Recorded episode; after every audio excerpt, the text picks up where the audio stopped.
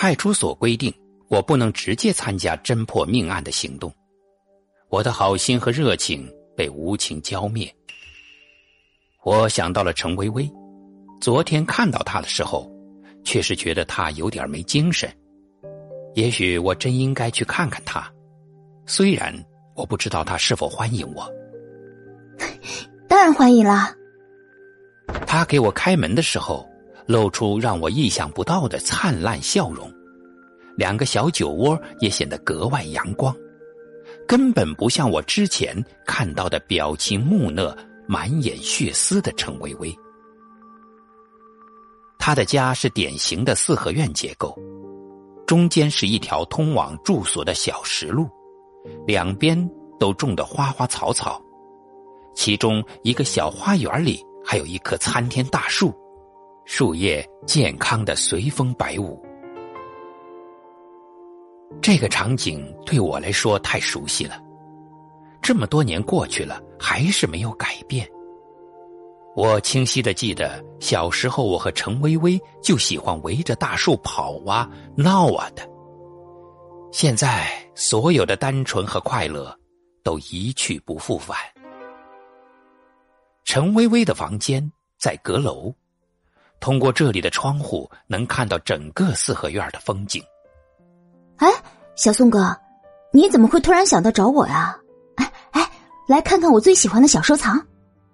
陈薇薇欢快的叫着他小时候叫我的称呼，还给我看他收藏的小宝贝，搞得我措手不及。我没想过他会对我保持原来那般亲密。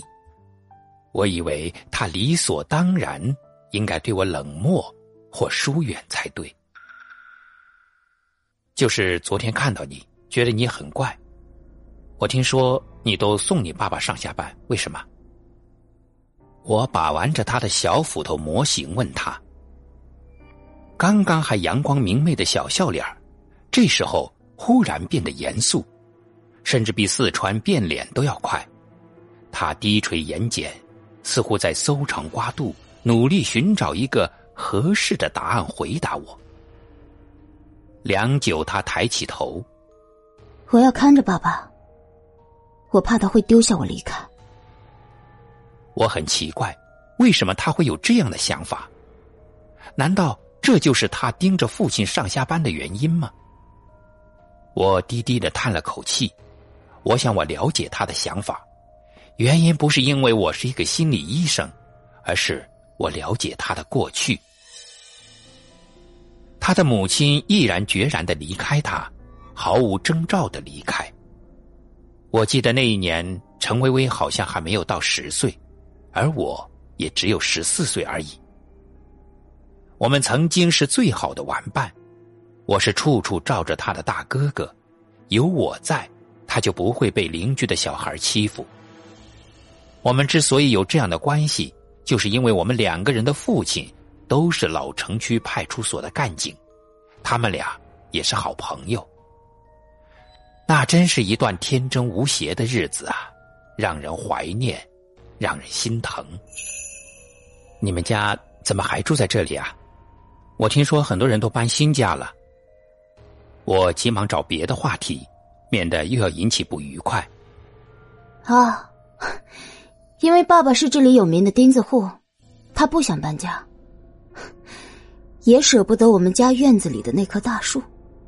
那，你看，这树好看吗？他指了指大树的方向，好看，比原来都茂盛。我敷衍他，其实我没有看大树一眼。我本来是要来开导行为怪异的陈薇薇的，结果。却让自己浑身不自在。虽然这个房子、这个院子对我并不陌生，但我还是有种要离开的强烈愿望。哎，和你一起走吧。你是不是还没见到我爸爸呢？应该让你见一下。陈薇薇决定和我一起回派出所。她扬起天真无邪的脸，眨巴她长长的睫毛，对我说。我连忙不停的摇手，这个见面会让我们都很尴尬，不是吗？陈薇薇又一次变脸，跟之前的严肃不同，这一次他是目露凶光，仿佛在他面前，我是一个十恶不赦的杀人犯。为什么不看我爸爸？怕了吗？还是心虚？你回来干什么？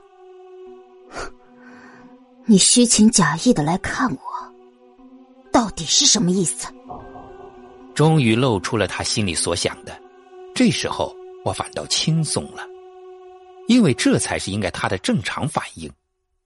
刚才那些装出来的灿烂，不过是高明的掩饰。以我的专业知识来判断，陈微微的心理疾病已经很严重了。只是我有点不明白，他跟我的经历的几乎是同样的事情，为什么他会变成这样？当年他只有九岁，懂得还太少，完全没理由变成现在这个样子。我掏出名片递给他，上面有我的联络电话，如果遇到什么问题，你可以来找我。但是有一点你要相信，我没有别的想法。看你也不是虚情假意，因为我也是受害者。陈微微听了我的话后，处在原地，眼睛里竟然满是泪水。他握着名片的手在不停的发抖。我大步流星的走出四合院，却在门口遇到了我最不想看到的人。陈叔叔气喘吁吁的站在门口。他似乎是刚要进门，就发现从里面走出来的我。他一定是从所长那里听说我要来看陈微微，所以急忙赶回来的。陈叔叔的脸部肌肉僵硬的抖动两下，他没有和我说话，也没有用极端的表情看我，他只是熟视无睹的从我身边走过，进院后大声喊着他女儿的名字。